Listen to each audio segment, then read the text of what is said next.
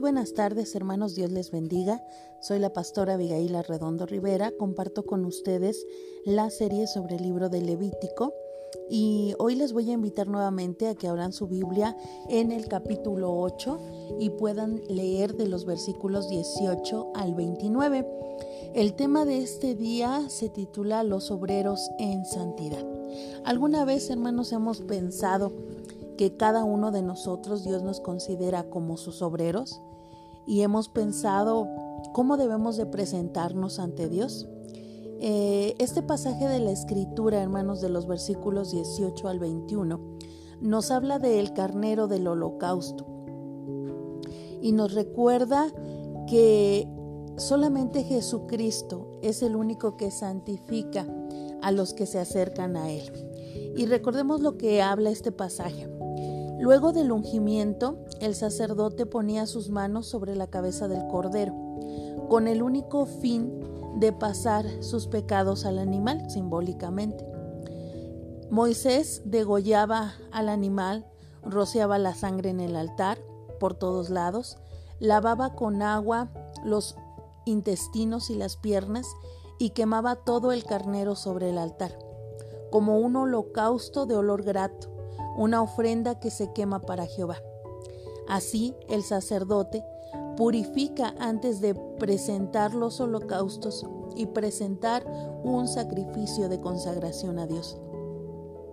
El sacerdote, recordemos, es un ser humano y como tal tiene fallas, pero nuestro sumo sacerdote que es Jesucristo, el Hijo de Dios, no tiene ningún pecado. Jesús se entregó a sí mismo como una ofrenda en sacrificio de olor grato a Dios. Así el Señor nos dice que como hijos de Él debemos de ser sacerdotes santos, llevando una vida de consagración y sacrificio. Por eso es bueno preguntarnos si nuestra vida es verdaderamente esa ofrenda de sacrificio y olor grato al Señor y poder darnos cuenta también si hay áreas en nuestra vida donde necesitamos esforzarnos para ofrendar a Dios una vida verdaderamente de consagración y sacrificio.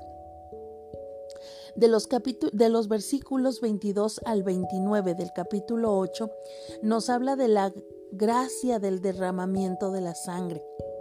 Como creyentes Ponemos nuestra dependencia en Jesucristo en toda nuestra vida. Y sabemos que solo la gracia de la sangre preciosa de Jesús nos redime del pecado y nos permite acercarnos a, a, Dios.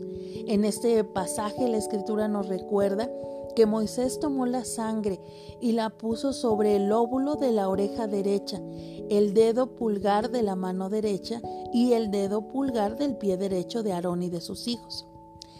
Así como rociaba la sangre en el altar para purificarlo, los sacerdotes eran purificados por medio de este rito. Los sacerdotes deben de tener, y aquí viene el simbolismo, un oído santo para oír la voz de Dios y deben de guardar santidad ante Dios en todo lo que oyen, en lo que actúan y en lo que hacen.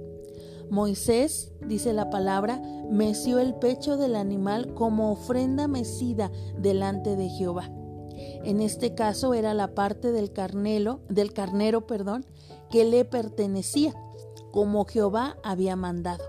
Dios le da la mejor parte a Moisés por su trabajo. Y aquí, hermanos, es donde debemos de preguntarnos si en verdad, así en ese simbolismo, vemos, escuchamos, si nuestro ser está completamente santo para Dios, si vivimos confiando cada día en la sangre preciosa de Cristo que limpia nuestros pecados. Recordemos que los mandamientos de Dios no son solo leyes de hace mucho tiempo, sino que los mandamientos de Dios contienen el fundamento para la iglesia y para el ejercicio sacerdotal, donde somos llamados como hijos de Dios, del cual también debemos de tener pleno conocimiento todos los días de nuestra vida. El tabernáculo tiene una gran importancia. Los diez mandamientos son la Biblia de hoy y el tabernáculo es la iglesia de hoy. Aunque sea en un mundo difícil, donde hay muchas cosas complicadas, tenemos que vivir aprendiendo y obedeciendo la palabra de Dios. Y la iglesia debe cumplir la vida espiritual del, de, en todo su aspecto dentro del cuerpo de Cristo. Así entonces como cristianos podremos ser entonces sacerdotes consagrados al Señor para hacer su voluntad en este tiempo. Que el Señor, hermanos, nos siga instruyendo a través de su palabra y nuestra vida, nuestros oídos, nuestras manos, nuestra boca, todo nuestro ser esté consagrado para el Señor. Que Dios les bendiga, hermanos, y les agradezco el que tomen el tiempo para escuchar estos audios y ojalá que el día de mañana me puedan seguir acompañando eh, a través de este medio. Que Dios les bendiga.